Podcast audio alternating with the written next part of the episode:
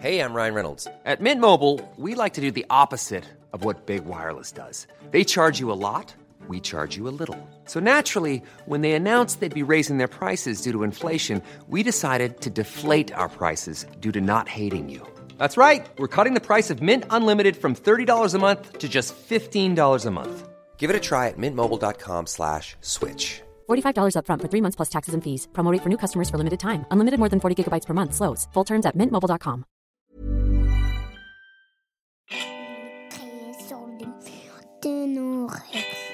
Les étoiles sous le chat à venir.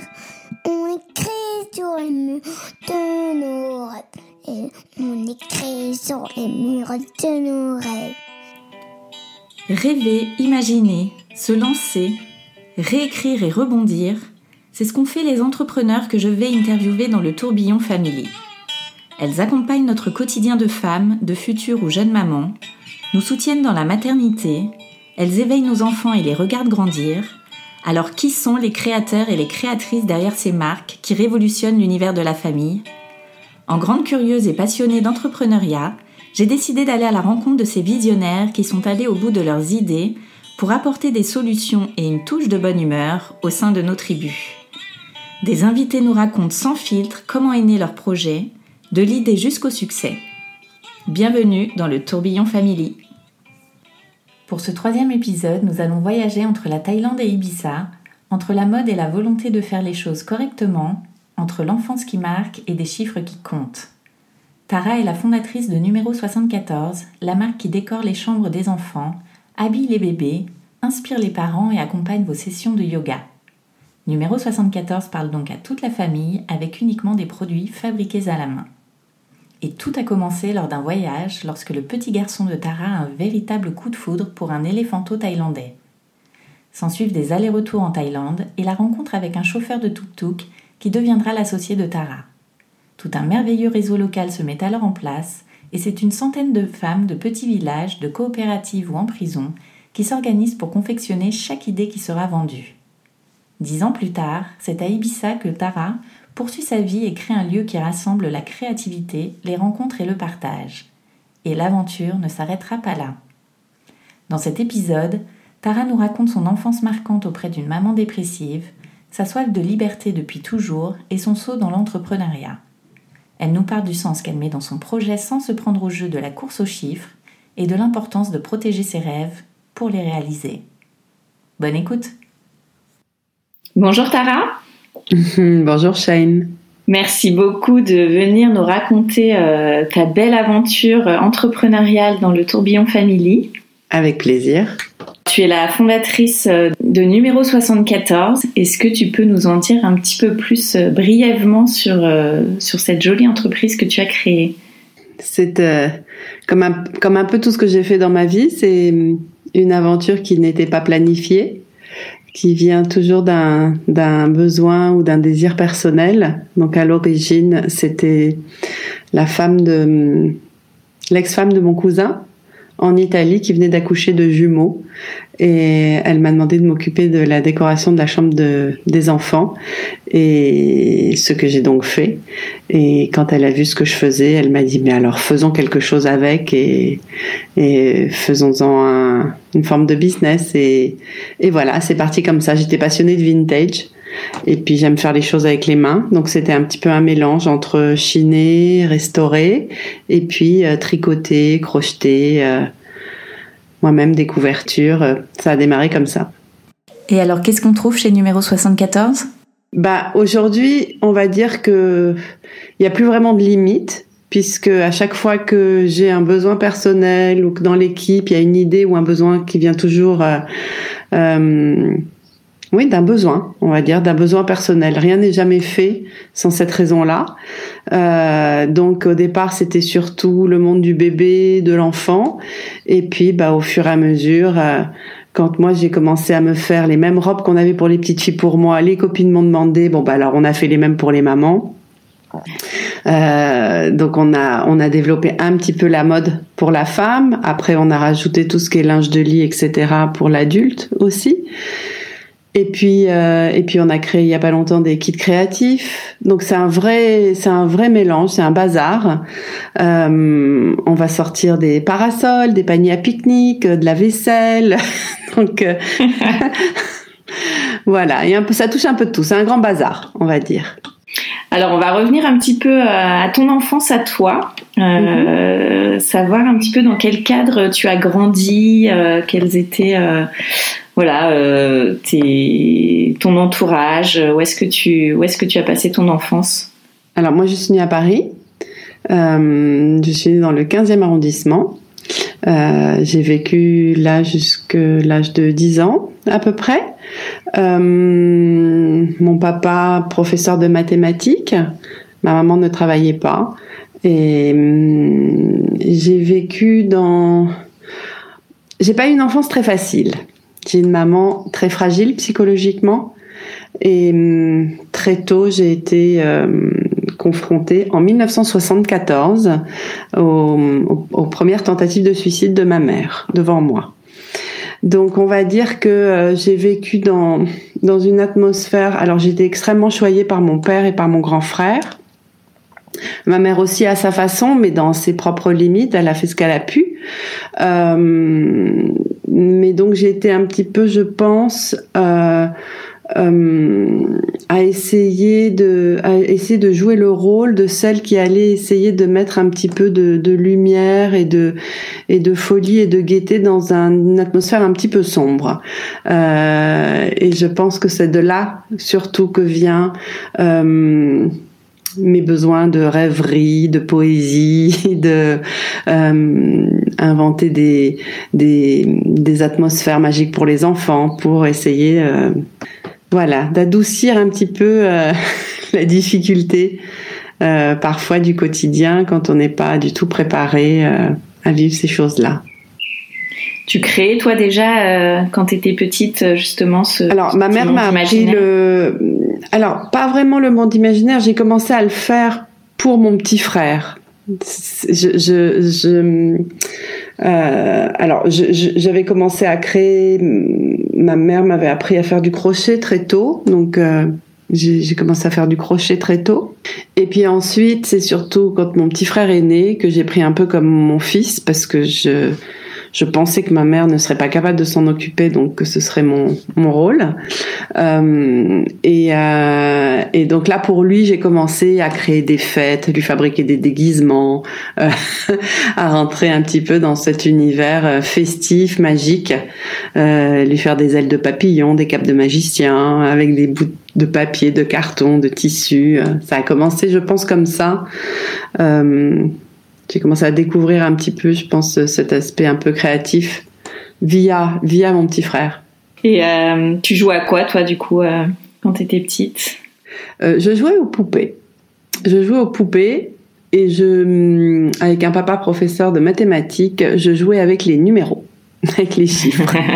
Donc euh, je comptais beaucoup. Euh, euh, mon père nous a assez poussés du côté scientifique. Euh, donc ça faisait partie de mon quotidien de passer mon temps à tout calculer. euh, Déjà un peu dans le business. oui, c'était, je sais pas, c'était, c'est vraiment les chiffres. Pour moi, les chiffres, c'est pas le business. Je, je, je les, je, moi, j'aime énormément les chiffres. 74, j'avais créé une autre marque qui s'appelait 07, 07800. Quoi, j'adore les chiffres. Euh, et pour moi, c'est un jeu c'est un vrai jeu, les chiffres. On peut faire plein de choses avec et il y a un côté magique dedans. Euh, donc c'est un petit peu sous cet angle-là. Mais c'est vrai qu'on partait euh, en voiture et quand on partait en vacances, euh, mon père nous disait bon alors, on va à tant de kilomètres, on roule à telle vitesse, dans combien de temps on va arriver, qu'on passait notre temps à calculer. Voilà. Donc il y a eu un petit peu de travail pour déprogrammer ces automatismes de calcul et pour arriver à être un peu plus dans le moment présent. Et alors, tu disais que euh, tu avais vécu 10 ans à Paris, ensuite vous avez déménagé, c'est ça? Non, non, non, pardon, j'ai vécu 10 ans dans le 15e arrondissement, là où j'ai grandi. Après, on a changé de maison, toujours dans Paris. Euh, ensuite, euh, bah ensuite, alors moi, je, je voulais arrêter l'école très tôt. À 14 ans, c'était Ça sert à rien, papa, l'école. Alors, imaginez pour un professeur de maths et en étant première de la classe. Donc, c'est quand même.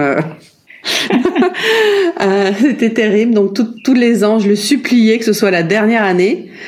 Bon, j'ai tenu jusqu'au Doug. Euh, jusqu'au doc ah, scientifique à Dauphine. Et puis là, j'ai dit, papa, il faut que je te dise la vérité. Je rentre pas, parce qu'il me déposait, il me déposait le matin à la fac, parce que ça, ça correspondait à ses horaires, lui, de lycée. Et je rentrais d'un côté et je ressortais par l'autre côté. Et je, je séchais tous les cours parce que je, je me sentais pas bien du tout, c'était pas mon environnement, donc je préférais me promener dans Paris, regarder l'architecture. et puis un jour, il est venu, il me dit mais écoute, c'est pas possible, ça fait euh, ça fait je sais pas combien de mois que ton livre est ouvert à la même page dans ta chambre. Donc euh, je comprends bien qu'en réalité tu fais rien. Et j'ai dit bah j'en peux plus. Donc euh, j'ai arrêté, j'ai arrêté la, fac. J'ai j'ai été passer quelques mois avec mon frère dans la finance. Et là, j'ai aussi compris que c'était pas du tout mon monde. et, euh, et de là, j'ai créé une, euh, une société d'événementiel euh, spécialisée dans tout ce qui était monde de l'enfant, les anniversaires, les, les, les, arbres de Noël, euh, les événements. Parce que quand j'étais étudiante, euh, pour gagner un petit peu de sous, je faisais fait pour, euh, à l'époque, c'est une société qui existe toujours, qui s'appelait le Chocolat Chaud. Euh, et donc, euh, je, travaillais euh, de temps en temps le, le week-end, le mercredi, euh, avec des enfants pour des anniversaires. Et, et donc, quand j'ai arrêté la fac et puis cette très courte expérience dans la finance, j'ai dit, bon, bah, c'est ça que je veux faire. Moi, je veux être fait à temps plein pour les anniversaires d'enfants. et donc... j'ai créé donc cette entreprise qui s'appelait à l'époque comme dans un rêve. Et euh, et puis ça a très bien fonctionné. Donc au départ euh, j'étais la seule fée mais après j'étais euh, j'avais une compagnie de fées on va dire. J'ai fait ça pendant dix ans. On, on travaillait essentiellement avec euh, c'était on a fait l'ouverture de Disneyland Paris et on était en charge des événements spéciaux là-bas. Euh, comme intervenant extérieur, mais c'était nous qui faisions tous les événements spéciaux et ça a été euh, plusieurs années incroyables où on faisait des choses euh, sans limite puisque bon, quand on est là-bas, euh, ouais, c'est sans limite. Et voilà, j'ai fait ça pendant pendant 12 ans. Et après, Donc en fait, t'es passé directement de tes études à l'entrepreneuriat. Ouais. Avec cette petite partie dans la finance qui. Ouais, non, mais rien. C'était juste une formation et non, non, ouais. Comment tu as construit euh, bah, ton entreprise petit à petit euh, tu, tu, connaissais rien, j'imagine, à tout, ce, à tout cet hmm, univers de l'entrepreneuriat? Non, bon, c'est quand même. C'est pas très compliqué, hein, je pense tout ça. Je sais pas, je sais, je saurais même pas dire comment ça s'est passé, parce que c'est vrai que dans ma famille, dans ma famille, je n'ai pas, ils sont tous euh, profs de maths dans la, ou dans les maths. Euh, j'ai personne vraiment qui était dans l'entrepreneuriat. Euh, à l'époque, il n'y avait pas d'internet ou très peu. Ou pas du tout, non, non, il n'y avait pas d'internet. On avait le Minitel. euh, oui, je pense que si, je pense qu'à ce moment-là, j'ai fait appel à, à, à l'ami d'une amie qui était avocat et j'ai dit comment il faut faire pour faire une entreprise? Il m'a dit tu vas là, à la chambre de commerce, tu fais ça, tu fais ça. Et puis voilà, j'ai fait ça. Puis après, j'ai demandé s'il connaissait un, un comptable, et puis voilà, ça s'est fait comme ça, très très facilement. Hein. Ouais. Je me souviens pas bien, mais c'était assez simple. Et alors ça, tu l'as fait pendant 12 ans, c'est ça? Oui, pendant 12 ans. Et pourquoi ça s'est arrêté? C'était magnifique, extrêmement prenant. Euh, je travaillais jour et nuit, je me cassais le dos, les échelles accrochées, les, les c'est beaucoup de pression, hein, tout ce qui est événements spéciaux, c'est euh, tout doit être prêt, prêt à un jour J, à telle heure, etc. J'ai adoré ça. Je pense que ça m'a vraiment apporté euh, le côté, euh, mon côté assez flexible. Je m'adapte aux situations, aux problèmes, etc. et puis je suis tombée enceinte et puis j'ai accouché d'un petit garçon qui lui est né extrêmement prématuré. Ça a été une naissance très chaotique. Euh, il va bien aujourd'hui, mais on a traversé l'horreur. Et donc à ce moment-là, bah, c'était évident qu'il fallait tout arrêter. Euh, et donc j'ai arrêté et j'ai démarré une autre activité, mais qui demandait moins de présence. Donc c'était en, en 99, j'ai lancé un site de, de vente en ligne d'articles pour anniversaire d'enfants. Mais c'était très très nouveau. Internet à ce moment-là euh, était euh, pas du tout l'internet d'aujourd'hui. Chaque page mettait une minute à démarrer. Je pense que c'était trop tôt. Euh, donc j'ai fait ça, ça a fonctionné un petit peu, mais je pense que les gens n'étaient pas encore prêts pour acheter en ligne, hein, parce c'était il y a plus de 20 ans. Euh, et donc j'ai ouvert deux magasins spécialisés là-dedans, dans, le, dans les articles pour anniversaire d'enfants. Voilà. Tu es resté complètement dans l'entrepreneuriat. Jamais tu t'es dit euh, que tirer dans le salariat, c'était pas envisageable. Non, c'est pas possible. Pas... Non. Même en tant qu'entrepreneur, c'est difficile pour les gens avec euh, lesquels je travaille de suivre euh, mes besoins de créa mes besoins de création en permanence et de changement et, et d'investiguer, d'essayer. De... Alors si c'était pour quelqu'un d'autre, je pense que c'est absolument ingérable. et alors à quel moment est venue euh, la création de numéro 74 Comment est venue cette idée? Ben j'ai donc pendant à peu près à nouveau 6-7 ans, donc j'ai eu ces magasins et ce, cet e-shop. Euh, et puis on a été exproprié euh, du magasin qui marchait le mieux, l'immeuble devait être démoli. Et en même temps, ça, en même temps de ça, j'ai divorcé. Et puis là, je me suis dit, bon, tu as travaillé beaucoup tout, tout, le temps, tout le temps, t'arrêtant jamais. Donc, euh, j'avais 39 ans, je pense, à ce moment-là. Et, euh, et je me suis dit, bon, allez, je vais essayer de, de m'arrêter pendant, allez, six mois pour faire le vide. Je voulais rencontrer le vide. Donc ça faisait euh, quelques années que j'avais commencé à mettre mon nez dans des livres un peu de spiritualité, de développement personnel, d'essayer de comprendre pourquoi j'avais fait tous ces choix de vie et euh, et est-ce que c'était vraiment mes choix, etc. Et, euh, et donc là, j'ai dit, OK, j'arrête tout et je, je vais rencontrer le vide. Et à ce moment-là, donc, la femme de mon cousin, comme je vous l'ai dit au départ, euh, a, accouché. Et donc, je me suis mise à tricoter des couvertures, pensant toujours que j'allais être dans mes six mois de, de, de vide absolu, là. Et puis, euh, et puis finalement, euh, donc, euh, mon ami me dit, mais allez, viens, on fait ça. Et je dis, non, écoute, vraiment, je veux faire un break parce que je suis épuisée. Et puis, mais allez, c'est sans obligation de résultat. Pour l'instant, tu ne fais que chiner des pièces en France et tu me les envoies en Italie, puisque elle était en Italie, et moi je m'occupe de les vendre. Juste ça. et puis ben, deux mois après, elle me dit, écoute, tu veux pas qu'on fasse maison et objet Ah non, non, non, non, non, non, non. et puis finalement, ça s'est fait en... ça s'est fait un peu n'importe comment, parce qu'en fait... Euh, euh, pour revenir un petit peu à l'origine, donc mon fils, comme, comme je te l'ai dit, est né euh, très tôt. Ça a été une naissance extrêmement difficile, moi très choquée, très compliquée de de de, de, parce qu'au départ en fait on m'avait dit que j'avais que je faisais une fausse couche, donc euh, quelque part j'ai fait le deuil avant même qu'il naisse. Donc ça a été un traumatisme terrible. Et puis il est né, il est né à 5 mois, 700 grammes. Donc euh, il a fallu attendre, quoi, il, est, il est resté 5 mois en réanimation.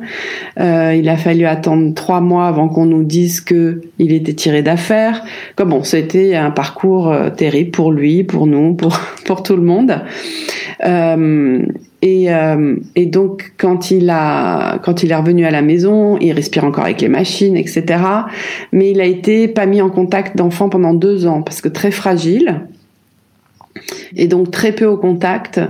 Et, euh, et quand il a eu deux ans, nous sommes partis en Thaïlande en vacances avec lui et il a rencontré un bébé éléphant qui s'appelle Duna et il s'est créé quelque chose d'incroyable entre eux deux. Et et, et, on va dire que pendant quelques années, quoi, pas pendant quelques années, jusqu'à maintenant, j'ai essayé, quand maintenant il est grand, mais pendant quelques années, j'ai vraiment essayé de nourrir cette relation. Donc on allait deux fois par an là-bas, et c'est vrai que encore aujourd'hui, hum, il a des difficultés à avoir des amis, et pour lui c'est les animaux, et euh, il y a qu'avec eux qu'il arrive vraiment à communiquer, avec lesquels il se sent bien, etc.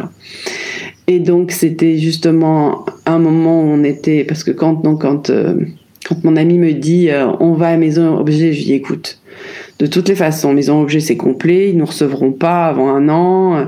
Elle me dit fais un dossier, bon ok j'envoie un dossier, j'envoie des photos, et puis il me dit non non on est complet, c'était le mois de décembre pour la session de janvier, on est complet, euh, on peut vous garder une place pour septembre parce qu'on trouve ça super ce que vous faites et qu'on a personne qui fait ce genre de choses. C'était surtout du vintage, donc tout ce qui était enfant, les petites chaises, les voitures, tout le monde euh, vintage de l'enfant, les jouets, etc. Euh, si vous voulez, on vous met sur une liste d'attente pour janvier au cas où il y a un désistement de dernière minute, une, vraiment quelqu'un qui peut pas venir. Et donc il me contacte, euh, ça doit être le 2 janvier. Moi j'étais en Thaïlande avec mon fils et ils me disent, eh ben on vous attend le, le 20 janvier parce qu'on a eu un désistement. Et là, je dis, oh là là, mais qu'est-ce qu'on va présenter? Donc moi, je suis sur la plage en Thaïlande.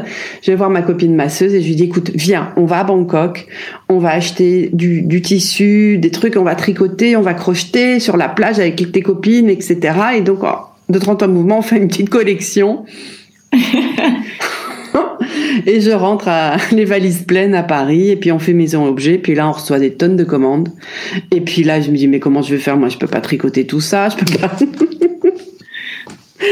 donc, euh, donc je repars en Thaïlande. Entre temps, donc il s'est passé un petit peu de temps. En fait, on était, on était, euh, on était en Thaïlande avec mon fils à, à Koh Samui, mais depuis quelque temps, l'éléphant avait déménagé de l'île à Chiang Mai.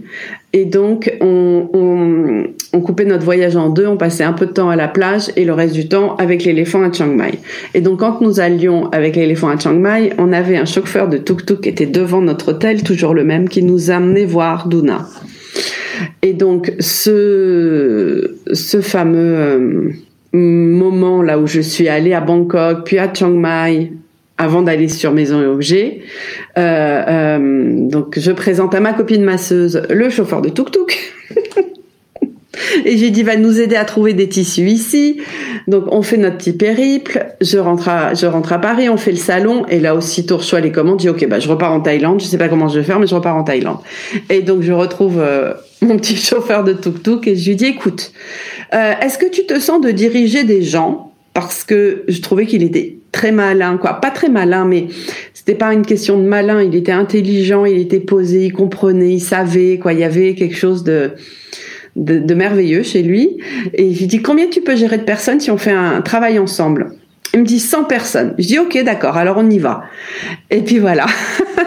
et puis c'est lui qui s'est occupé de lancer la production en Thaïlande, quoi. Ensemble, moi j'étais avec lui, mais c'est lui euh, sur place qui trouvait les gens, les matières, etc. Et puis voilà, c'est comme ça qu'on a démarré euh, la production Incroyable. en Thaïlande. Hmm. et alors là, il se passe quoi du coup euh, Vous finissez Maison et Objets, euh, tu te dis que tu vas créer du coup une société bah, à part entière bah, on l'avait déjà créé juste avant Maison et Objets, parce qu'il fallait avoir une entité, etc., juridique et tout. Et puis bah là, on a commencé à produire et puis aller à faire le Maison et Objets d'après, tous les six mois, présenter des nouvelles choses. Euh, on est resté complètement quoi dans ce dans ce système-là pendant plusieurs années, euh, toujours guidé par euh, euh de quoi avons-nous besoin pour nous-mêmes euh, ressortant les souvenirs d'enfance, différentes choses, des films, des, des contes de fées, etc. Puis essayant de juste de, de de, d'incarner à nouveau ces souvenirs à la façon euh, du moment avec les matériaux de Thaïlande, leur savoir-faire, etc. Et, et c'est vrai que bah, ça, ça, ça a très bien marché tout de suite. Je pense que à ce moment-là, on n'était pas très nombreux dans le monde de l'enfant et on avait une spécificité assez particulière parce que bah on a tout de suite moi moi je suis passionnée de de, de, couleurs on a tout de suite euh, sorti toute notre gamme en, en 10 12 13 15 couleurs. Et ça, à l'époque, on trouvait une gigoteuse, on la trouvait en rose, en blanc, en bleu, mais on la trouvait pas en gris foncé, en et donc, je pense que c'est ce qui a fait que à Maison et Objets, on a quand même une clientèle internationale, même si à cette époque-là, une grosse part de nos, une grande partie de nos clients étaient français. On a une clientèle internationale et, et donc d'avoir accès à toutes ces couleurs, je pense, a vraiment permis à certaines boutiques de pouvoir faire une sélection qui pourrait leur être propre. Et je pense que c'est ce qui a vraiment soutenu le, le projet parce que euh, on, pouvait avoir trois magasins de styles différents mais qui à leur manière allaient euh, créer l'assortiment qui allait leur correspondre, etc. Et notre gamme leur permettait ça. Euh, donc je pense, je pense qu'il y a beaucoup de ça. Hmm. Il y a le choix des matières aussi. Comment tu as fait pour bah, tu es quand même dans un, un pays étranger, tu fais confiance à, à ton chauffeur euh, qui euh, voilà qui devient aussitôt mon associé. Donc euh, on parle même plus de chauffeur de tuk-tuk c'est mon associé. Il gère tout. J'ai une confiance totale. Je ne sais rien de ce qui se passe au niveau sous banque. C'est lui qui gère tout. Et en et en maintenant pratiquement 12 ans de collaboration on n'a jamais eu un donc un homme absolument merveilleux euh, en fait, il s'est passé un jour où on était à Chiang Mai, dans les petites rues, dans le marché, à côté du marché où on vend les étoffes euh, anciennes, les broderies anciennes, etc. C'est le marché où il y a quelques vendeurs de tissus. Alors, il y a des vendeurs qui sont des vendeurs de tissus principalement venant d'Inde ou de Chine. Et puis, il y a euh, euh deux, trois petits magasins où là c'est tout très local. Euh, donc c'est les cotons tissés localement et, hum, la soie. Et là, en fait, je visite, donc c'est sur quatre, tout petit mais sur quatre étages. Et, euh, et je suis émerveillée. Moi, j'adore tout ce qui est tout ce qui est bazar, tout ce qui est local, de rencontrer les artisans, tout, de me sentir vraiment chez chez, chez, chez les Thaïlandais, vraiment. Euh, et donc là, on visite Quoi, moi, je visite les quatre, les quatre étages, minuscules, là au milieu des sacs, des étagères, etc. Et quand on arrive au dernier étage, c'était un étage où je pense qu'il n'allait quasiment jamais. Et il y avait euh, des montagnes, les étagères remplies d'étoffes de soie et de coton, mais encore euh, brut, c'est-à-dire même pas lavé. Donc, euh, euh, donc quand, quand les tissus ne sont pas lavés, on ne peut pas imaginer va être, comment il va être une fois lavé. Et donc là, j'ai dit, écoute, s'il te plaît, viens, on leur demande un mètre de chaque étoffe qui est dans ce lieu. Et donc on repart avec, je sais pas, peut-être une centaine d'étoffes différentes. Euh, on les coupe en deux pour pouvoir les repérer. Avant, après, on les marque et on dit ok, on lave et on va voir ce que ça donne. Et voilà. Et donc on a lavé sans savoir ce que ça allait donner. Vous et avez lavé euh, comment? Euh, On a lavé comme ça à la main avec. On a fait sécher en machine parce que non, je pense qu'on a lavé en machine. Je me souviens même plus. Je pense qu'on a lavé en machine, euh, mais on a fait sécher en machine parce que le séchage en machine donne la texture au premier lavage d'un tissu. Euh, et mm, il lui donne plus de texture si l'objectif c'est qu'il soit souple, euh, confortable, etc. Je sais même plus, hein, c'est vague. Je sais plus si ça a été lavé à la main ou bon ou même séché, je sais plus, je sais plus, mais ce que je sais, c'est que tout de suite, euh, on a repéré trois tissus qui sont donc euh, le double saloon, la gaze de coton avec une double épaisseur de tissage, euh, le simple salou qui est une simple épaisseur très fine de coton et le taille coton qui est vraiment le coton local euh, avec lequel ils font les uniformes quoi ils font plein de choses avec euh, le bleu indigo toutes ces choses là et, voilà et de là j'ai dit waouh super on a nos matières. Allez faisons des choses maintenant. Et voilà. Et ils en avaient assez justement dans cette non non non non non. Ah non non non. Donc là on, a été voir ensuite. C'est surtout Manop qui a développé ça. C'était très intéressant parce que, bon, le taille coton, aucun problème, on peut le fabriquer, on peut le faire tisser dans plusieurs euh, ateliers de tissage.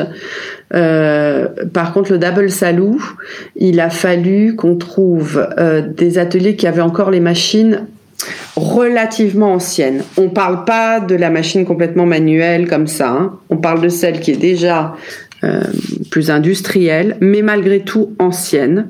Et donc on a euh, on, a été donc on s'est retrouvé. Ça c'est à Bangkok que c'est tissé euh, avec donc des partenaires pour refaire tisser ces deux tissus-là dont les gens ne se servaient pas beaucoup et le taille cotton c'était quelque chose qu'on trouvait facilement. D'accord. Et alors avec les, les femmes, c'est notamment des femmes, je crois, qui, euh, qui, qui s'occupent justement de toutes les matières. Tu as créé une coopérative alors, euh. c'est, c'est, je vais vous expliquer comment ça fonctionne parce que c'est pas exactement une coopérative, quoi. Il y a des coopératives.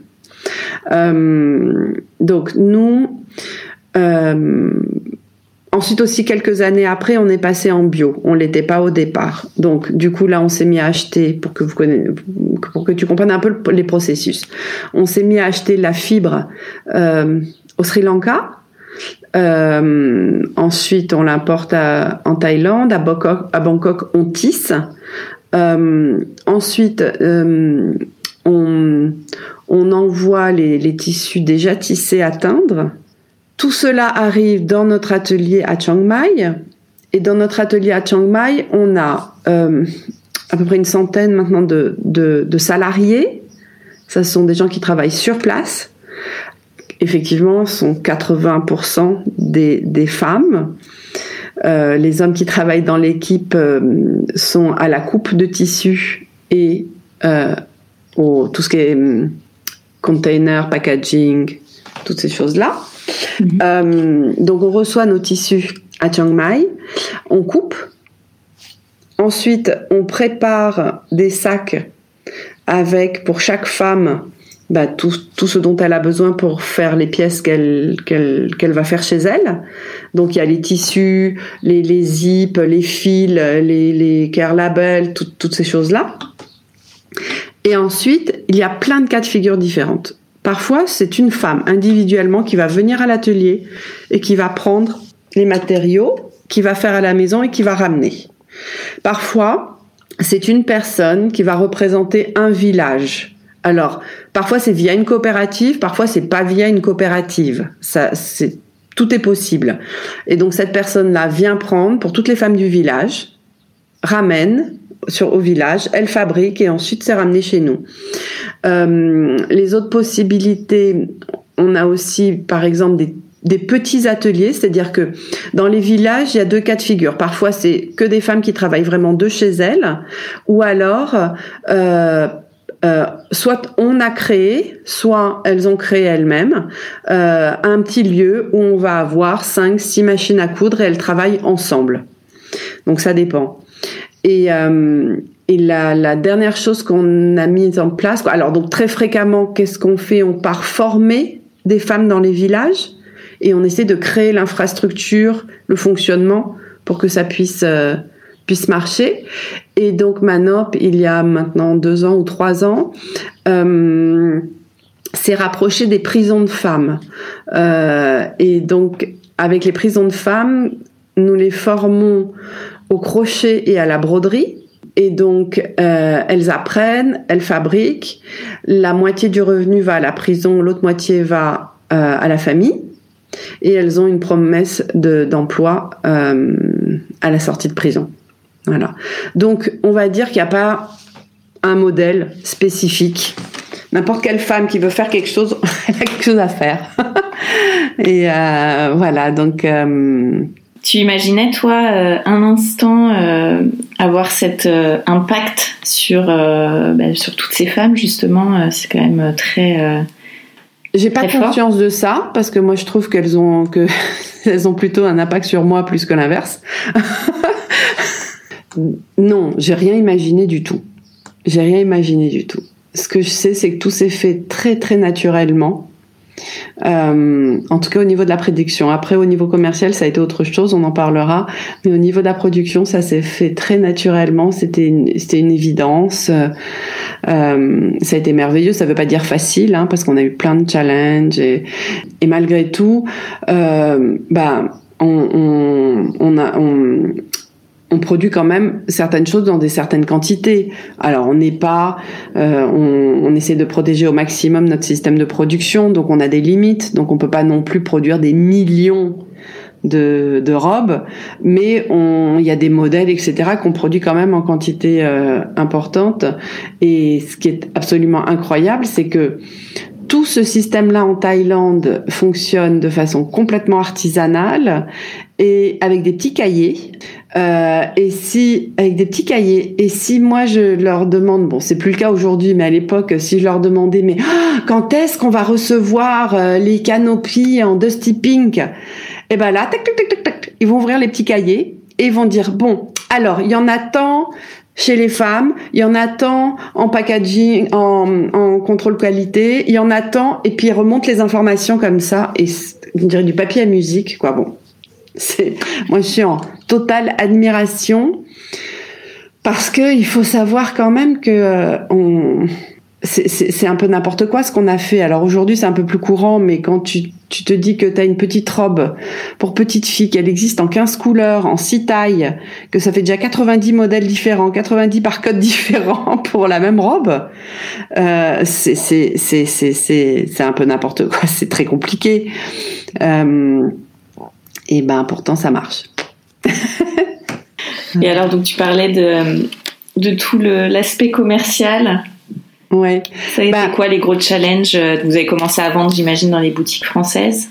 Ouais, ouais, ouais. Et puis oui aussi, aussi dès le départ, euh, en Hollande, en Italie, en Espagne, tout de suite, on a eu des, des, des, des clients euh, de différents pays. Euh, mais ce qui se passe, c'est que on, on a vraiment eu beaucoup de succès. Alors, quand on a fait le premier maison objet, moi j'étais déjà je, n'en revenais pas que les, gens veuillent acheter nos choses. C'était, j'étais là, mais ça leur plaît, mais oh et donc pendant les premiers salons, on avait tendance à, à prendre, à ouvrir des comptes, à prendre euh, les clients, à accepter les boutiques qui voulaient nous revendre, sans se poser de questions. Mais après, en production, c'était autre chose. Parce que après, il faut produire tout ça et produire dans les mêmes conditions. Et ce qu'il faut savoir, c'est que à l'inverse euh, des, pays qui produisent euh, principalement de façon industrielle, où euh, quand on va dire voilà j'en veux 1000 et j'en veux 10 000 et j'en veux 100 000, le prix va décroître.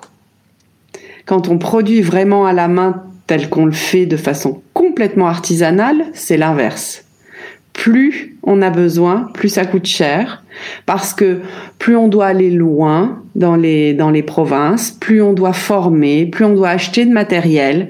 Donc, c'est complètement, on s'est retrouvé dans un total décalage entre l'offre et la demande. Et, et donc, il a fallu faire machine arrière.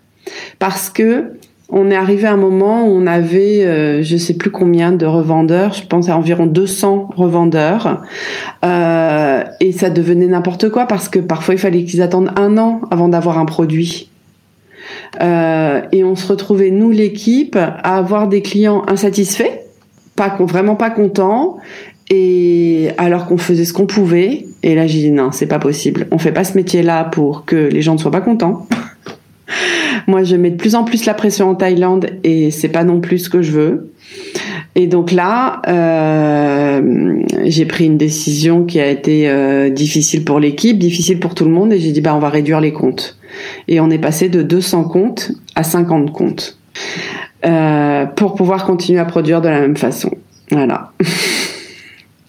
donc ça, ça a été c'est un vrai challenge parce que c'est c'est, puis je me rappelle qu'à ce moment-là, j'ai embauché une nouvelle directrice commerciale, et donc je lui avais pas dit quoi. Et puis au bout d'un mois, je lui dis bon, tu sais, on va fermer les comptes. Elle me dit c'est pas possible, tu m'as pas engagé pour ça. Je lui dis si si, moi je t'ai pas engagé pour que tu développes du chiffre, je t'ai engagé pour que on s'occupe bien de nos clients, pour que. et donc ça a été terrible, terrible. terrible pour elle et j'en suis désolée, mais euh, c'était pour moi le seul moyen de de de me sentir bien et, sincèrement l'objectif c'était que moi je, personnellement que je me sente bien parce que je n'arrivais pas à accepter qu'on fasse tout ça pour finalement vivre mal, le vivre mal, c'est-à-dire d'un côté des gens pas contents, de l'autre côté mettre une pression, quoi. C'était, mais c'est complètement incohérent ce truc. Et, et, et, on est complètement bloqué parce que c'est comme ça que euh, que le que le que le monde euh, de la mode ou quoi, comme ça que ça fonctionne. Euh, plus on ouvre de clients, mieux c'est. Et puis là, j'ai dit non, c'est pas possible.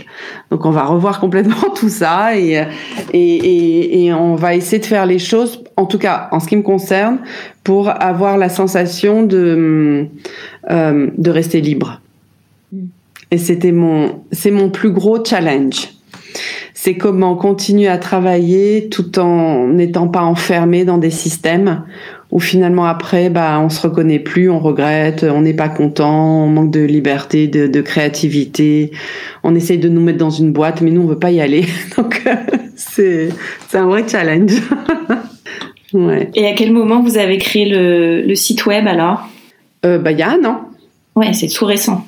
Ouais, ouais, c'est tout récent parce que bah déjà on n'arrivait pas à produire assez, donc on n'allait pas en plus nous euh, produire, mais c'est né aussi d'une volonté d'être aussi libre dans la façon de présenter nos choses. Donc il y a deux ans, on a créé le lieu à Ibiza, l'atelier qui est un lieu de vie, on en parlera après si tu veux, euh, et où j'ai, c'est essentiel pour moi qu'on se sente libre de présenter ce qu'on veut, quand on veut, comme on veut. Euh, et l'e-shop est aussi, une, on va dire, euh, une continuité de ce besoin. Euh, parce que c'est vrai que je comprends très bien les nos revendeurs et ont, ont un calendrier de commandes, etc. Et, et on a beaucoup de mal à le gérer de cette façon-là. Moi, j'ai du mal. Euh, déjà, je, il n'est pas question que je me dise bon bah alors qu'est-ce qu'on va créer cette année? Parce que ça ça vient jamais comme ça c'est ok euh, on fait ça. Et eh ben peut-être qu'une année il va y avoir plein de choses peut-être que l'autre année il y aura rien du tout. Et je me sentir bien avec ça. Et donc euh, et donc euh, et d'ailleurs les revendeurs qui sont encore là avec nous euh, bah, en réalité sont ceux qui ont réussi à s'adapter et à comprendre euh, ce besoin là et de le respecter. Même si je sais que c'est pas facile pour eux, mais euh, c'est essentiel que nous au moins on soit en accord avec euh, ce en quoi on croit. Euh, parce que sinon, euh, bah, c'est une tromperie, quoi. A un truc qui, ça va pas aller. Euh, donc oui, effectivement, on a, on, on l'e-shop aussi nous permet ça, c'est-à-dire que on va aussi vendre, on va dire les archives alors que pour moi, bah, une, robe, même si elle est dans cette couleur-là et pas dans cette couleur-là, pour moi, elle doit pas être dévalorisée par rapport. À une... Vous voyez, il y a tout ce tout ce fonctionnement-là dans, dans ce dans ce dans ce monde que je ne connais pas du tout en réalité, euh, qui que j'ai pas envie de suivre. Donc euh, on fait on fait un peu comme on veut. Et donc euh, le site nous permet ça, nous permet aussi d'être en contact direct via message avec euh, avec nos clients et ça c'est quelque chose d'incroyable. Euh, parce qu'en réalité bah, pendant voilà pendant dix ans jusqu'à ce qu'on ouvre l'atelier on n'a jamais vu nos clients quoi. Nos clients finaux je veux dire les, les mamans les enfants qui portent nos choses on les connaît pas. Et, euh, donc là on, on, se sent plus en contact. On a un feedback immédiat. C'est c'est différent. Mm. et alors comment tu t'es retrouvée à Ibiza? Bah, c'était en même temps. C'était il y a il y a 12 ans, en même temps que j'ai créé le numéro 74. Dans ce moment de vide, je veux rencontrer le vide. euh, je divorce euh, et euh, je viens en vacances chez une amie. Première visite, je, je dis mais con, je comprends pas pourquoi t'es là, j'aime pas du tout. Euh, alors j'étais à Ibiza, pas loin d'Ibiza ville, quand j'ai pas accroché, puis et puis je suis retournée, puis j'ai rencontré un autre Ibiza, euh, et là j'ai dit bah ok, je veux finir là, donc je me suis acheté une toute petite maison, minuscule, dans la, un peu dans la pampa, et, euh, et j'ai dit ce sera ma maison de retraite, quoi, où je voudrais passer ma la fin de mes jours.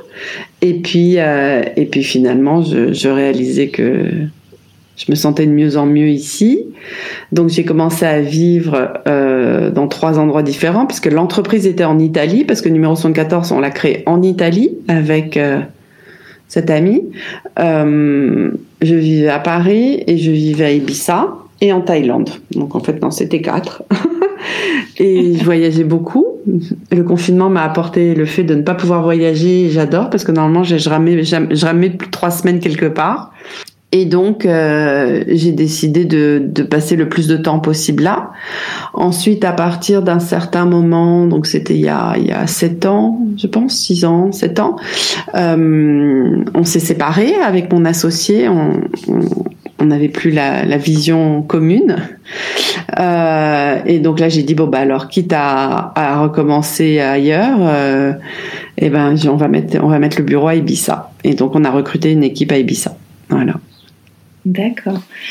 Donc aujourd'hui, vous travaillez toujours avec la Thaïlande ou plus du tout? Bien sûr. ah oui, d'accord. Notre production est en Thaïlande. Ok, tout est resté. Euh, tout, oui, tout est en Thaïlande euh, et nous sommes hmm, nous, nous, sommes en train de travailler sur. En fait, j'ai fait une rencontre incroyable il y a quelques mois d'une femme euh, qui a travaillé, qui est un, un, une pointure dans le monde de de la mode et de, en tant que directrice de production. Euh, elle a travaillé pour euh, des marques incroyables euh, et euh, on s'est rencontrés, on a eu un coup de foudre. Euh, elle a énormément d'expérience, ça fait très très longtemps qu'elle est dans le métier, bien avant moi. Et donc, elle, on a décidé ensemble qu'on allait essayer d'ouvrir un petit peu la production sur d'autres pays si on arrive à produire, on peut pas dire comme en Thaïlande parce que chaque pays est différent, mais en essayant de, de, de maintenir les raisons pour lesquelles on fait les choses et de comprendre comment ça se passe là-bas. Et donc là, on est en train de travailler sur le développement de production. Euh, on travaille actuellement sur le Portugal. Quoi. On est en train de mettre en place les choses sur le Portugal. Ensuite, on va essayer, on, essaie, on va essayer de développer au Maroc et puis en Inde. Mais bon, c'est encore, euh, c'est le, le, début. Et alors à Ibiza, tu as aussi développé euh, ce dont tu parlais, l'atelier euh, l'atelier 74. C'est un peu une extension euh, physique, justement. Là, tu es complètement au contact des, des, clients. Oui. C'était L'objectif, c'était de créer un lieu de vie où on allait mélanger plusieurs activités. la partie boutique en vendant nos produits, la partie nourriture, donc on vient sur place, mais on peut aussi manger quelque chose. La partie créative, donc à travers des workshops créatifs où on va pouvoir venir et s'apercevoir qu'on est capable de faire nous-mêmes le joli pull qui est en vente dans la boutique. C'est un petit peu ça l'idée, c'est-à-dire que euh, il y a un petit peu de la place pour tout le monde, c'est intergénérationnel. Euh, euh, c'est vraiment oui, c'est vraiment se prouver qu'on est capable. Moi, je crois que la créativité, c'est une merveilleuse euh, médecine. Et, euh, et donc, d'essayer de réveiller un petit peu tout ça, euh, ça m'habite beaucoup. et puis l'autre chose aussi, c'est que donc on, on, essaye aussi de voir si on peut produire un petit peu localement. Donc on a mis en place cet hiver, on a créé une collection tricotée à la main à Ibiza. Donc pour l'instant, on l'a vendu que via notre notre web de l'atelier à Ibiza, mais pour l'hiver prochain, on vendra la collection directement sur notre site, euh, notre e-shop euh, général, euh, pour euh, bah pour qu'il y ait des femmes aussi à Ibiza qui travaillent dans une période où c'est très très très compliqué parce qu'on est une île qui vit 100% du tourisme. Et donc c'est bien compliqué ici, ouais.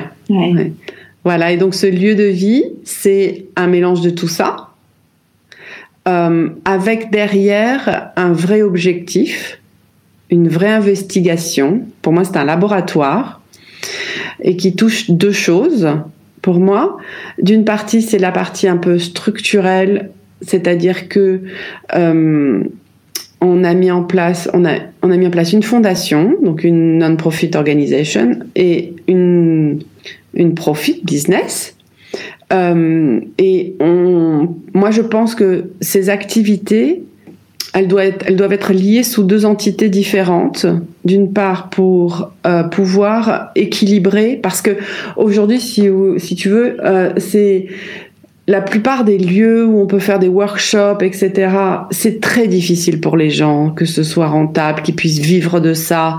C'est extrêmement compliqué. Un lieu coûte cher, euh, les charges, c'est compliqué. Euh, et pourtant, c'est nécessaire. Donc, euh, à moins que ce soit géré par une association, etc., qui va avoir des financements externes, c'est difficile de le mettre en place. Ou alors, à moins d'être très cher et d'être très ciblé par rapport à sa clientèle, etc. Et donc l'idée, c'est euh, est-ce qu'on peut rendre un peu plus accessible les choses via une fondation en considérant que c'est le côté business qui va supporter la fondation? Donc est-ce que euh, à travers un modèle, ça n'aurait pas du sens que mm, naturellement on associe en permanence une, notion de, de, de, de profit et de non-profit?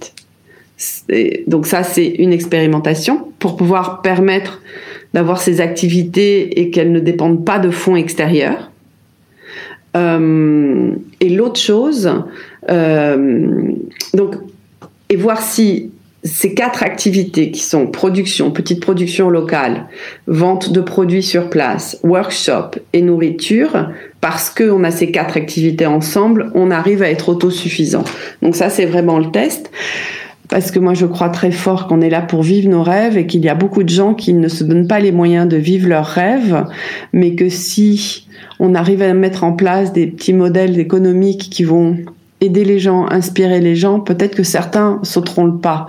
Peut-être que seuls ils ne le feraient pas, mais si euh, on, se retrouve un, cuisinier avec une professeure de yoga, une personne qui aime la céramique, euh, quelqu'un qui est décorateur, euh, ensemble, ils pourraient peut-être faire quelque chose euh, qui serait leur projet. Donc ça, c'est c'est c'est un aussi des objectifs et euh, au niveau humain interne c'est est-ce que comment comment on va essayer on va c'est vraiment c'est une investigation hein, on, on est confronté à plein de challenges c'est ce qu'on cherche à faire c'est juste de comprendre si on peut y arriver qu'est-ce qu'on pourrait faire.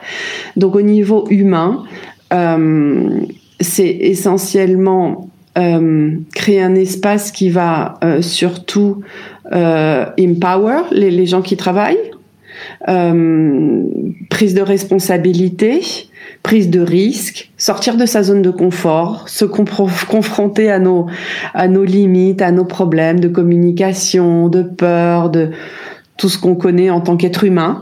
Est-ce qu'on pourrait euh, euh, créer quelque chose qui soit euh, aussi euh, ni complètement vertical dans la façon dont c'est fait, ni complètement horizontal, mais entre les deux, c'est-à-dire avoir des personnes qui ont cette capacité à, à, à prendre des responsabilités euh, un mélange et voir si de cette façon-là, bah, les gens qui sont là vont aussi acquérir en confiance en expérience pour après aller pour leur pour leur propre rêve.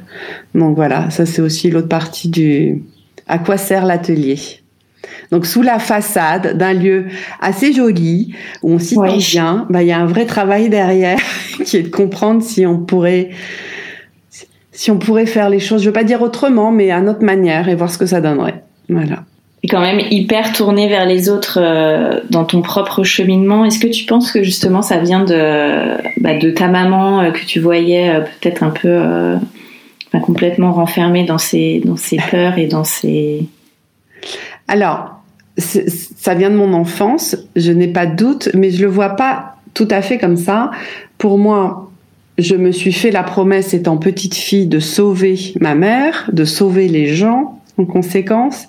Et donc j'ai fait des choix de vie qui sont tournés vers ça. Mais ensuite, j'ai compris que je pouvais sauver personne. Parce que j'ai réalisé que je pouvais pas sauver ma mère et que je ne pouvais sauver personne. Donc c'est quand j'ai réalisé ça, j'ai compris que il fallait d'abord que je regarde moi parce que je pense que c'est plus facile d'essayer de sauver les autres que de se sauver soi-même. Et donc là, j'ai dit bon bah alors, ça veut dire quoi finalement? Finalement, est-ce qu'il faut vraiment aider les autres? Je ne crois pas. Est-ce qu'il faut les protéger? Je suis sûre que non. Euh, par contre, est-ce qu'il faut être soi-même et être là? Oui. Et je crois qu'en conséquence, et seulement indirectement, on peut peut-être les aider, mais pas dans une volonté d'aider. Euh, donc, je suis encore dans ce cheminement-là où euh, j'ai l'impression qu'il y a une très fine limite entre euh, l'engagement de sauver les autres parce que on veut pas trop regarder euh, en soi et euh, l'engagement en soi-même et en conséquence être là correctement pour les autres. Voilà. Hmm. Aujourd'hui, vous êtes combien euh, chez euh, numéro 74 Comment tu gères euh, tout ce monde euh, qui vit un peu aux quatre coins justement du monde? Mm, mm. On a rattaché à l'infrastructure numéro 74, euh, on va dire hors Thaïlande. On est, euh, je pense, une, une 27, 28, 29 par là. Majoritairement à Ibiza et 4-5 personnes en télétravail. Et puis ensuite en Thaïlande, on est une centaine à l'atelier en Thaïlande. Et puis environ 400 femmes qui travaillent de la maison. Comment tu gères tout ça? Moi, je Tout ce monde je me pose pas de questions. je sais pas du tout. Bah, euh, d'un point de vue administratif sur sur l'Europe, bah, j'ai j'ai j'ai j'ai il y a Calice qui s'occupe de toute l'administration sociale, etc. et d'autres choses. En Thaïlande, ils sont vraiment, c'est chez moi, mais c'est chez eux. Donc euh, c'est pas moi qui gère ça, c'est ma, c'est à Manop, mon associé, qu'il faudrait demander comment tu gères ces 500 personnes. Et puis, bah, il te répondrait, je sais pas. Ah, je, le fais, c'est tout. Et, hum, bah, oui, c'est pas tous les jours facile. Hein. Hum, la chose qui est intéressante, en tout cas, euh, des expériences de ces dernières années, où aussi il y a eu un vrai changement, c'est-à-dire que les personnes qui ont travaillé avec moi depuis 9-10 ans 11 ans, depuis quasiment le début. On va dire qu'au départ, elle s'était engagée pour travailler pour une marque qui fabrique, qui vend, c'est joli, on vit dans le monde de oui oui, tout va bien, etc. Mais bon, depuis trois ans, je me pose quand même pas mal de questions et je remets tout en question. Donc en remettant tout en question, alors il y a bien sûr, bah, la, première chose c'était la fermeture des comptes clients. Euh, après, euh, bon bah créons une, ligne de kits créatifs pour enfants et pour adultes aussi, mais quoi, un peu. Euh, et maintenant, je voudrais faire un projet qui, euh, bah, tout ce que je, t'ai raconté avant, c'est-à-dire euh, mettre l'humain, le social, l'investigation au cœur du projet et non plus le fait qu'on vende des produits. Et ça, c'est c'est c'est pas simple parce que tout a changé. Même si peut-être qu'à l'origine, depuis le départ, euh, la mission est la même, je n'en avais pas conscience. Aujourd'hui, j'en ai conscience. Numéro 74, c'est pas une marque de produit, non. c'est euh, euh, un laboratoire d'essai euh, où on pourrait y faire tout ce qu'on veut. Euh, et que ce soit produire quoi, toute forme de création qui n'est pas forcément matérielle. Donc bah il y a des gens qui ne se sont plus reconnus parce que forcément quand on touche à tout ça, il faut vraiment sortir de sa zone de confort. Et, et, et j'ai eu tendance à protéger beaucoup, c'est-à-dire que euh, toujours dans les les, les, conséquences directes de l'enfance, un besoin d'être aimé qui dépasse tout. Donc pour être aimé, bah, je vais être la super maman qui va protéger tout le monde, qui va gâter tout le monde et qui va faire en sorte qu'il n'y ait pas de conflit, qu'il n'y ait pas. Mais et là je me suis réveillée un jour, je dis mais c'est n'importe quoi, faut que j'arrête de protéger tout le monde. Euh, et donc là je remets tout en question. Alors ça bouge, c'est très dur hein, pour les gens qui travaillent avec moi parce que les choses sont à remettre en question assez souvent. Euh, et donc il y a des personnes qui partent, elles ne se reconnaissent plus.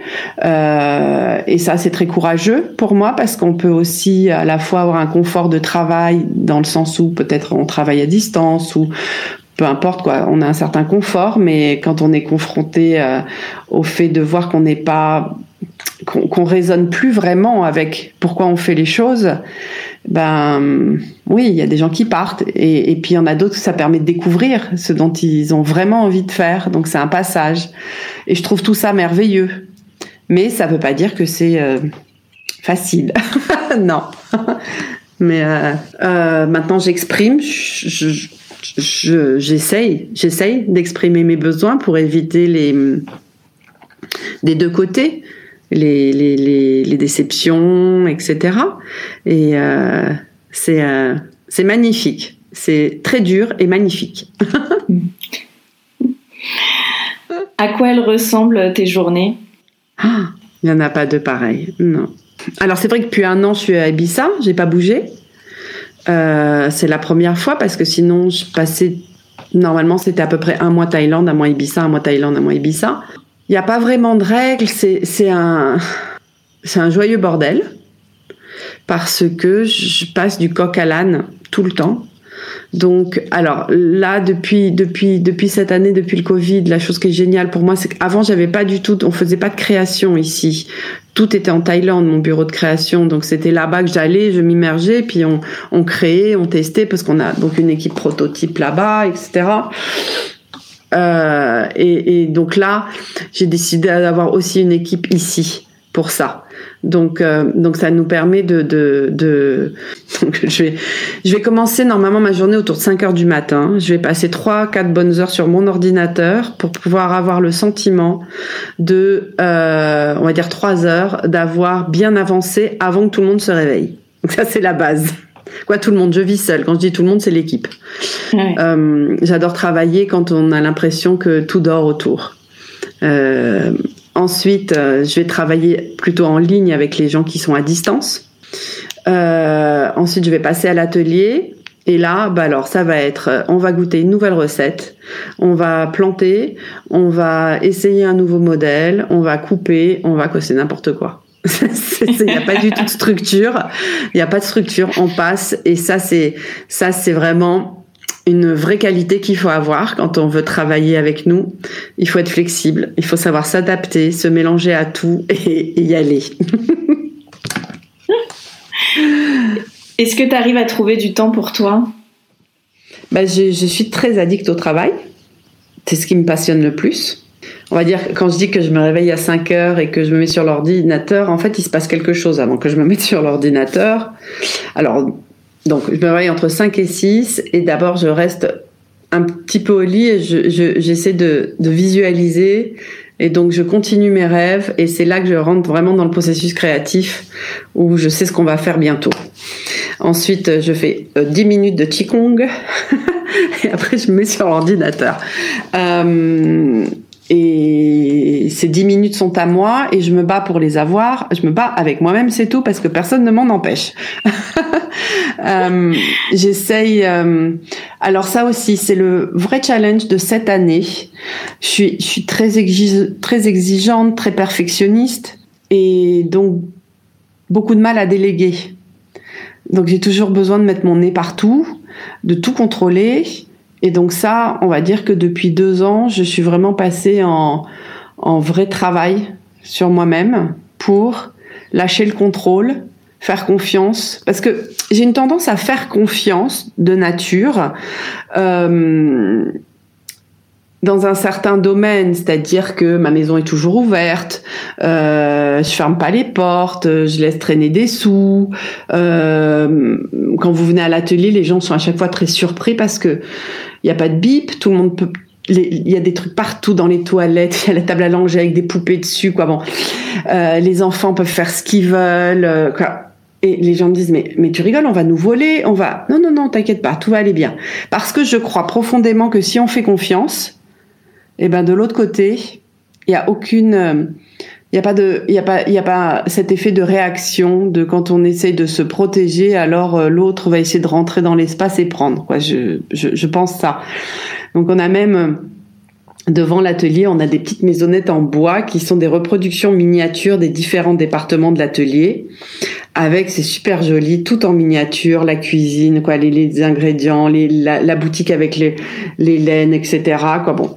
Et, euh, et, et, les filles, quand je leur ai dit on va faire ça devant, elles m'ont dit mais t'es folle, en deux jours tout va être massacré. Les gosses vont pas arrêter de toucher, ils vont essayer d'enlever. Non. Rien n'a bougé. Rien n'a bougé. Il y a que le temps, le soleil, la pluie. qui fait bouger. Puis de temps en temps, euh, euh, on va avoir une bougie qui aura été allumée ou mais des choses, euh, on sent même que c'est pas un besoin d'abîmer, c'est un besoin de participer, de faire partie, ou ni de voler, de faire partie. Donc j'ai cette, cette, cette façon assez naturelle de faire confiance à ce niveau-là. Par contre, quand il s'agit d'élaborer un travail, de créer quelque chose, il faut que j'aille regarder, il faut que j'aille parce que en fait j'ai l'impression que je sais tellement déjà ce que je veux, je le visualise avant qu'il existe que c'est difficile pour moi qu'il ne soit pas comme je voudrais qu'il soit. Euh, mais ce que je suis en parallèle en train de découvrir, c'est que cette perfection et ce contrôle me tuent euh, euh, je, je, me sabote avec ça.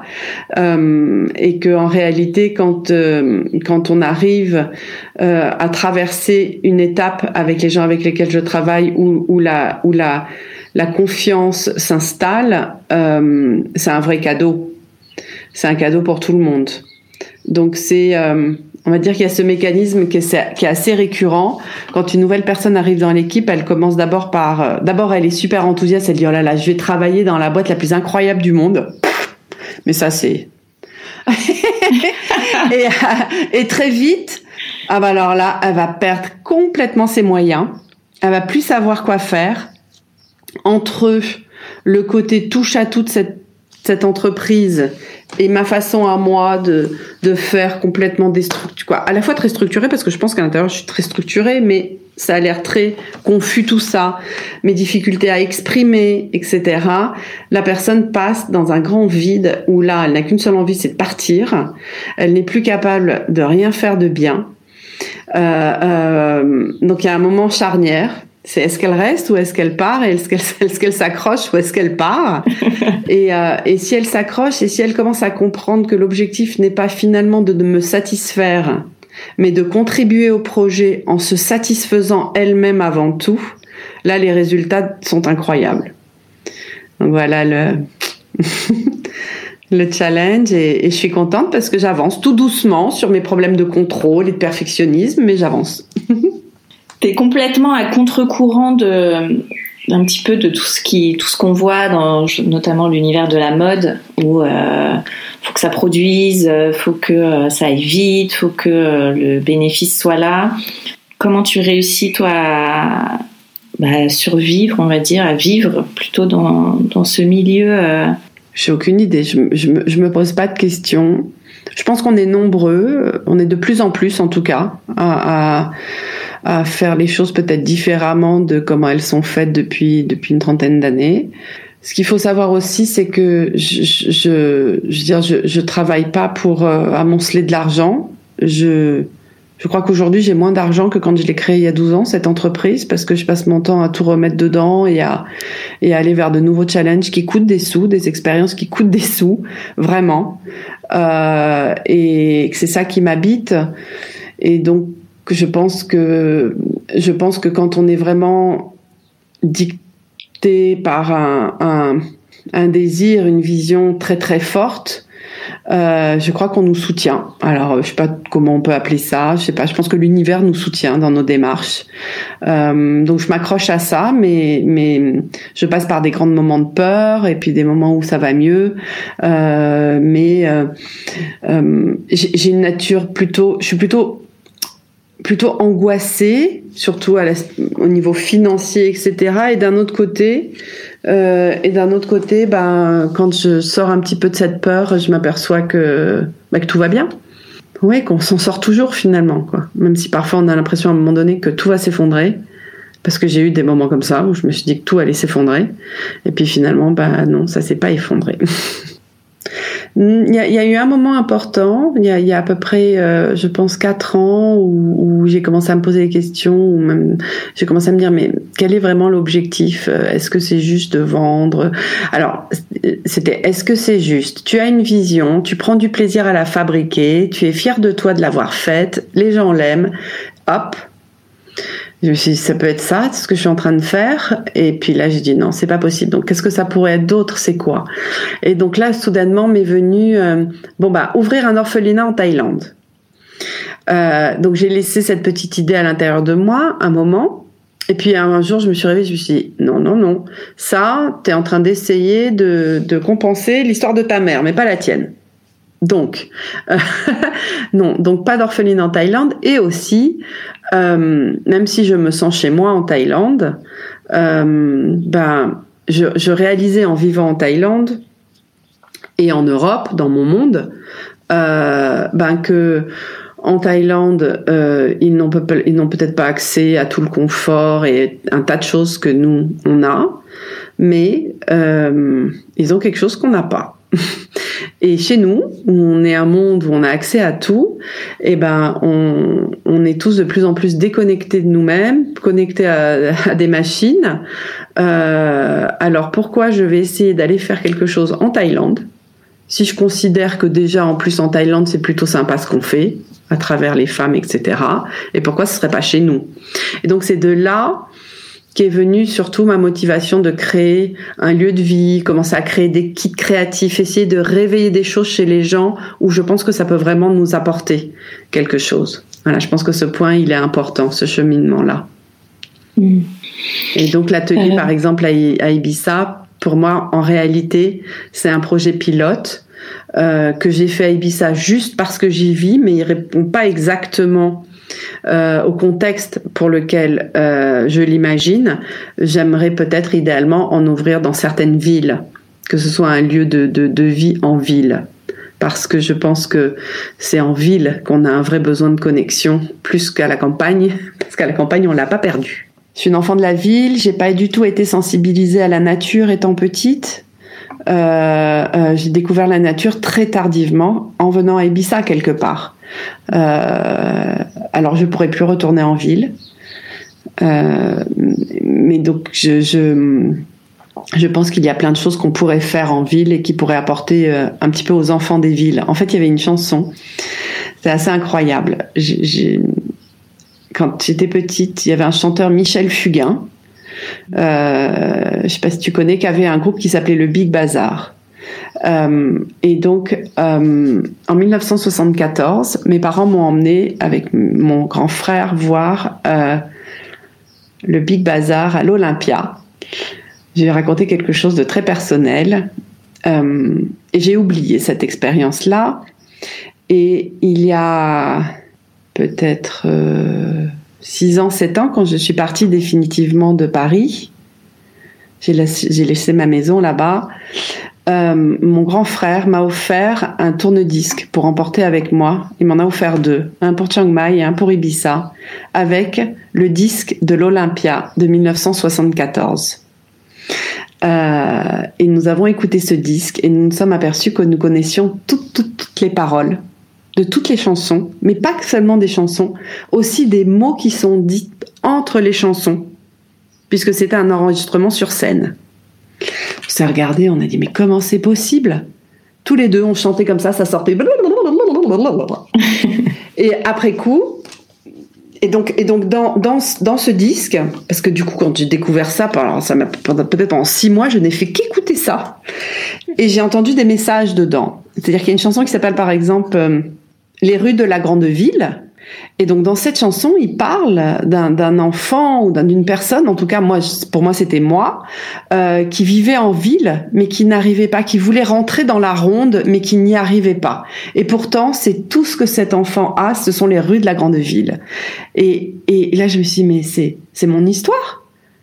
Euh, et donc j'ai commencé à, à rallier un petit peu les points comme ça et j'ai réalisé en réalité que dans le chaos de la maison, quand ma mère était en crise, eh ben mon frère et moi allions dans notre chambre, nous dormions dans la même chambre et nous mettions ce disque. Et c'est pour ça que ces paroles sont, on s'est accroché à ça. Mm. Voilà. Donc moi aussi je suis émue. Ouais. Qu'est-ce que ça a changé chez toi euh, toute cette aventure entrepreneuriale?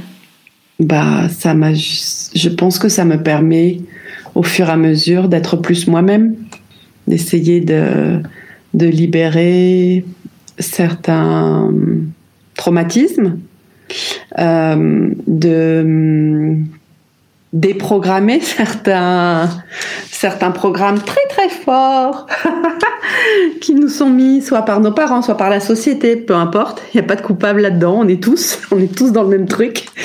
Euh, et puis voilà, d'essayer de me libérer.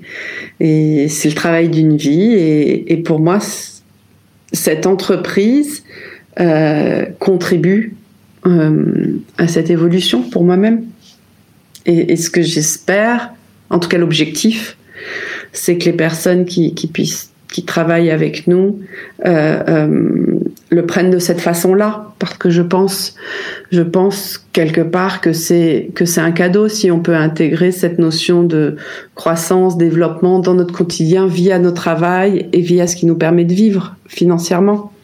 Voilà quel conseil tu pourrais donner à une jeune femme euh, ou un jeune homme qui voudrait se lancer euh, dans son entreprise, dans l'entrepreneuriat? Pour moi, une des choses qui est extrêmement importante, c'est de protéger euh, son rêve. En tout cas, de mon expérience, quand j'ai un rêve, une vision, j'ai envie de la partager. J'ai envie d'avoir le feedback. J'ai envie de pas être seule dans ce rêve. Et d'un autre côté, le partager, le, partager, quand on le partage, on prend le risque de s'exposer. Et que des personnes qui, qui, qui, qui ne peuvent pas comprendre ce rêve-là euh, vont avoir un comportement où on va sentir notre rêve abîmé ou agressé. Et je pense que en tant qu'entrepreneur, c'est important de d'accepter au départ que d'un côté on va être profondément seul et que cette solitude, c'est aussi une façon de nourrir ce rêve et de le protéger et qu'on a besoin des autres pour le réaliser aussi. Euh, donc ce serait euh, ne, ne, jamais laisser personne abîmer son rêve. Et alors quels sont les projets pour euh, numéro 74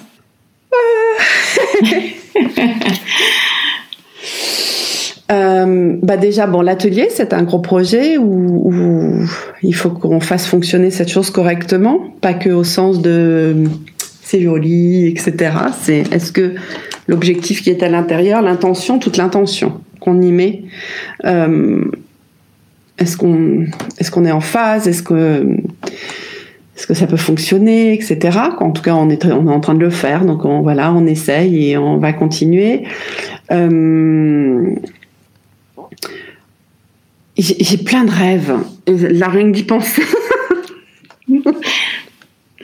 Il y avait une des choses que j'ai mises de côté pour l'instant avec le Covid et parce qu'en réalité j'ai tellement j'ai une, une, wish list immense et il faut avoir les gens pour pouvoir la réaliser la wish list. Mais une des choses euh, euh, un des projets que j'aimerais arriver à mettre en place, euh, ce serait de travailler euh, avec plus de femmes.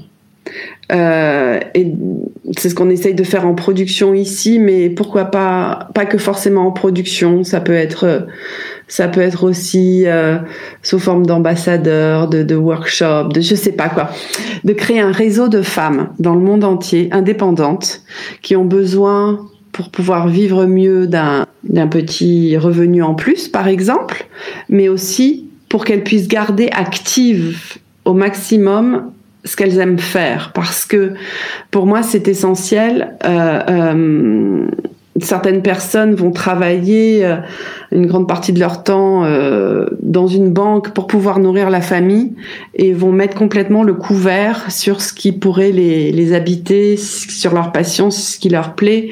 Et, et ça, pour moi, c'est extrêmement dommage. Euh, il y a une notion je ne sais pas si tu as déjà entendu parler de ça. Euh, il y a quelques années, je, découvrais la notion d'ikigai. Je ne sais pas si tu connais ça. C'est une, euh, ça vient de ces, philosophies euh, japonaises où on te dit que tu as compris que tu, que, tu as compris le sens de ta vie ou que, tu es en, en phase avec ta raison de vivre si tu es équilibré dans les différents domaines qui sont la passion, la mission, la vocation et la profession. Et, je trouve qu'on vit dans un monde où tout est très séparé, c'est-à-dire qu'on va avoir un travail pour pouvoir manger. On va s'octroyer deux heures de son temps pour pouvoir faire sa passion. On va tous les mois aller faire deux heures de bénévolat parce que c'est ce dont le monde a besoin. Euh, et on va pas connecter tout ça. Et, euh, et, et l'idée pour moi avec cette entreprise, c'est d'arriver à connecter ça déjà au sein, au sein de l'entreprise. Et quels sont tes projets rien que pour toi? Alors rien que pour moi. Je vais recevoir la semaine prochaine une voiture et je vais aménager l'arrière de cette voiture pour pouvoir y dormir. Je n'ai jamais fait de camping à 50 ans et je veux pouvoir être libre de partir. Alors j'ai la chance d'habiter au Baléares, donc je peux aller d'une ligne à l'autre facilement. Je suis tombée en amour sur, pour l'île de Minorque. Et, euh, et, et, je veux pouvoir prendre le bateau, mettre la voiture et puis aller dormir dans la voiture avec le coffre ouvert et regarder le, la nature. Voilà. Ça, c'est matériel. Euh, et, mais je pense que en réalité, c'est un, un, outil matériel qui, qui, qui peut m'aider euh, à passer des moments incroyables. Merci infiniment, Tara. Merci, Shine. À bientôt. Découvrir d'autres horizons pour revenir à l'essentiel, l'aventure de Tara nous montre que c'est toujours possible quand on entreprend. Si vous souhaitez vous-même entreprendre ou que vous êtes déjà lancé, j'espère que cet épisode vous aura donné l'envie d'aller au bout de votre projet. Vous pouvez retrouver toutes les merveilles en gaz de coton faites à la main sur le site numéro74.com. Et moi, je vous dis à très bientôt pour découvrir un nouveau parcours inspirant dans le tourbillon Family.